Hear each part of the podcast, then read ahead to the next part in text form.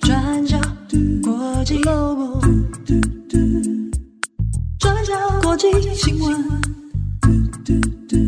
Global，转角国际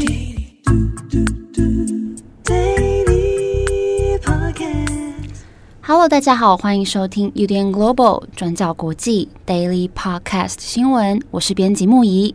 今天是二零二四年二月十九号，星期一，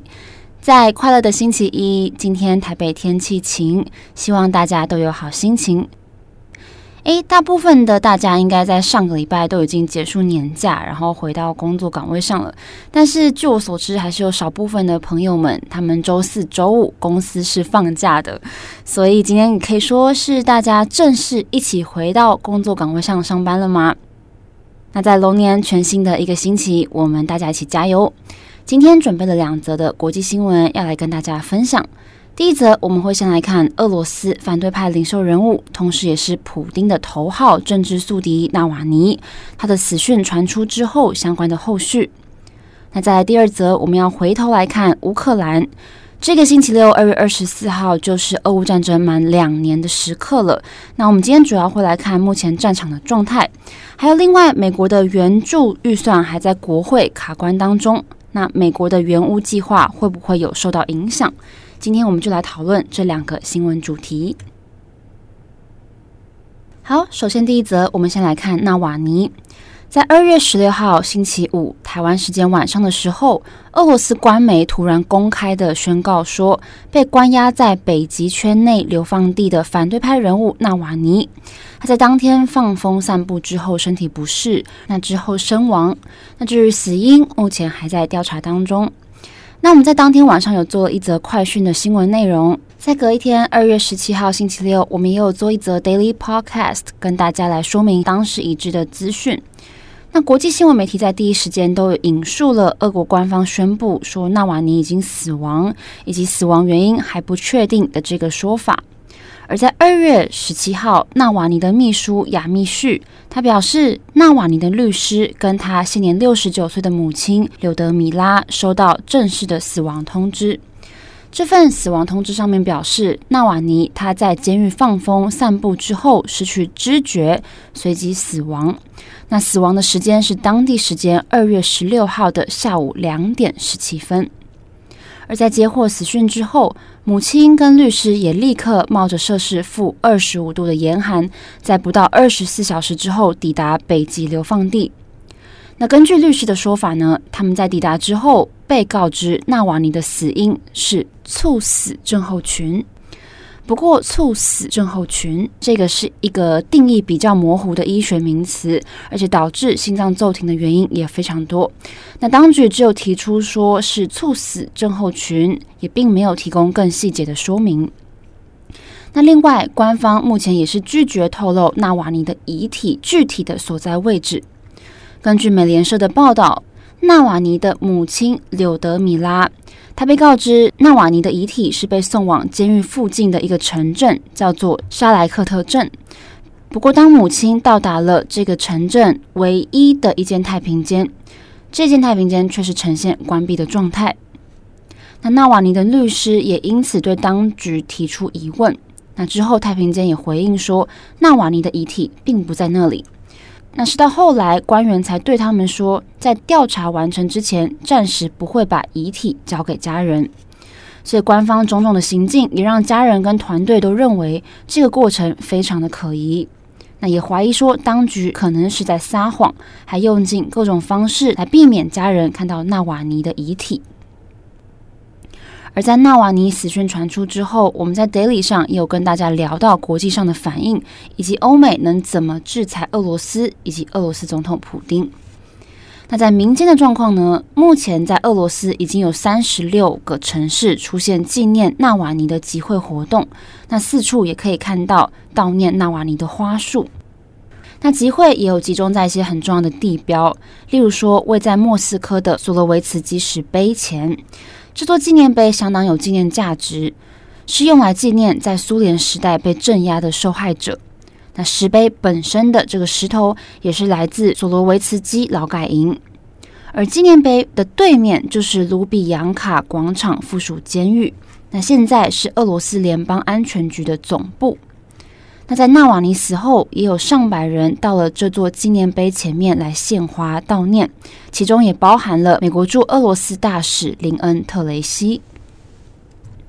不过，大家知道，俄罗斯有非常严格的反示威法，所有没有经过批准的集会活动，包含反克里姆林宫的示威，或是会公然反政府的这些集会，在俄罗斯都是非法的行为。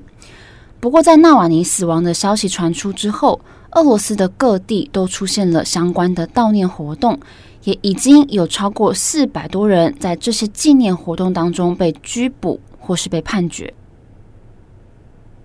那特别是在纳瓦尼特别受到广大支持的地方，像是首都莫斯科或是圣彼得堡这些大城市，遭到拘捕的人数是最多的。像是在圣彼得堡，已经有超过两百人被拘捕，其中有一百五十四个人被初步判处十四天的有期徒刑。那罪名是违反俄罗斯的反示威法。那另外有一名知名的东正教牧师叫做格里戈里，他在二月十七号的时候宣布要计划一场纪念纳瓦尼的悼念会。不过在宣布之后一早，他也在自己的家门口被逮捕。那记得二零二二年九月，俄罗斯在乌克兰占领区举行公投，那当时俄罗斯各地就出现了各种大型的示威，造成上千人被逮捕拘留。而这次纳瓦尼死亡引发了这些政治的集会活动，也成为二零二二年九月之后最大一波的逮捕浪潮。那根据人权监督团体 OVD Info 的说法，目前已经有接近三万人联署，呼吁调查委员会赶快把纳瓦尼的遗体还给家人。那纳瓦尼的妻子尤利亚，她也在社群媒体上贴了一张她跟纳瓦尼生前的合照，写下“我爱你”。这张照片是她跟纳瓦尼一起在欣赏某个表演，然后头靠着头依偎的样子。那尤利亚得知丈夫的死讯之后，她也说，她希望普丁跟他的政府以及他的朋友们都知道，他们必须要为自己对国家做的事情，还有对她的丈夫、她的家庭做出的事情负起责任。好的，那以上是有关纳瓦尼死后的相关后续。好，那随着俄乌战争即将迈向两周年了，我们今天第二则来看一下乌克兰的状况。我们今天会分成两个部分，第一个部分我们先来看阿夫季夫卡撤军，那再来第二个部分我们会来谈美国对乌克兰六百亿美元的军事援助。好，我们先来看阿夫季夫卡。俄罗斯国防部在二月十八号的时候指出，俄军已经控制了乌东顿内茨克州的阿夫季夫卡。那根据俄罗斯国家电视台的画面，我们可以看到，在阿夫季夫卡各处的乌克兰黄蓝国旗已经被降下来，那取而代之的是俄罗斯的国旗。那俄罗斯是以仓促而混乱这样子的形容词来形容乌克兰的撤军行动。他们表示，虽然阿夫基夫卡的俄军已经撤离了，不过还是有士兵躲藏在阿夫基夫卡的焦炭工厂里面，也还存有武器残留。那俄罗斯国防部发言人表示，他们正在采取措施，彻底的清除这个地方的武装分子，也已经封锁整个工厂。那另一方面呢，乌克兰国防部也指控俄军在阿夫基夫卡射杀了六名手无寸铁的乌军士兵，还有两名战俘。那针对这个事件呢，乌克兰表示已经展开调查，不过俄罗斯则还是没有发表回应。好，那对于俄军来说呢，自从二零二三年五月占领巴赫穆特以来，控制阿夫基夫卡这个地方算是在战场上最大的推进。阿夫季夫卡曾经在二零一四年被亲俄分离主义部队占领，那之后又被乌军重新夺回。自此之后呢，乌克兰也在这里进行防御军事建设。那阿夫季夫卡本身是通往顿内茨克州首府顿内茨克市的重要门户，所以占领这个地方对俄罗斯来说有特殊的意义。那控制这里之后，也被俄罗斯改名叫做阿夫杰耶夫卡。那特别是俄罗斯即将在三月举行大选，那总统普丁也即将竞选连任。以目前的情势来看，普丁几乎是笃定一定会胜选。那再加上现在攻陷了阿夫基夫卡，对俄军来说也有提振士气的效果。而在乌军宣布从阿夫基夫卡撤军之后，乌克兰总统泽伦斯基也再次呼吁西方加强对乌克兰的武器援助。那至于在美国政府方面呢？美国政府现在也把乌军撤军归咎在缺乏国会支持的问题上。白宫发布了声明，指出由于国会的不作为，导致对乌克兰的支援减少，那乌军不得不配给弹药，也被迫从阿夫基夫卡来撤军。那白宫也表示，美国总统拜登在二月十七号有致电泽伦斯基。在电话当中，他有对泽伦斯基重申美国对乌克兰抗俄的支持，而且保证即将提供六百亿美元的军事援助。不过，这个耗资数百亿的军援要通过，还是有一些挑战的。如果要通过，还必须获得美国国会最终投票通过。但是，目前国会里面民主、共和两党在预算问题上还是争执不下。我们知道，美国参议院已经批准了一项规模九百五十亿美元的对外援助计划。那当中有六百亿美元的预算是会用在支援乌克兰。不过，这个计划还在众议院卡关当中。不过，尽管如此，美国总统拜登还是跟泽伦斯基说，他有信心援乌计划会获得批准。好，那从二零二二年二月二十四号俄罗斯入侵乌克兰到现在，已经将近两年的时间了。除了乌军抵抗意志非常强烈之外，西方国家也进行了大力的军事援助。我们从乌军在战场上抵挡俄军的战绩就可以看到，目前的战果远远超过俄罗斯在一开始的预期。怎么说呢？普丁在二零二二年在俄军撤出基辅之后，有宣称他们的目标要夺下乌东。不过现如今，顿内茨克地区还有一半以上的领土还在乌克兰的掌握之下。不过我们可以看到，另外一方面，乌克兰的目标是要收复所有被俄罗斯非法占领的领土。不过目前仍然有大约百分之十八的乌克兰土地在俄军的控制之下，那乌军也正在力阻俄军扩大占领。那除了阿夫基夫卡之外呢，俄军在二零二三年十月开始，也在巴赫穆特周边跟顿内茨克的马林卡北部的库皮扬斯科发动攻击。那乌克兰陆军预备役军委会主席二月十七号表示，尽管乌克兰的注意力集中在阿夫基夫卡，不过事实上，莱曼、库皮扬斯科地区还有巴赫穆特附近也正在进行热战当中。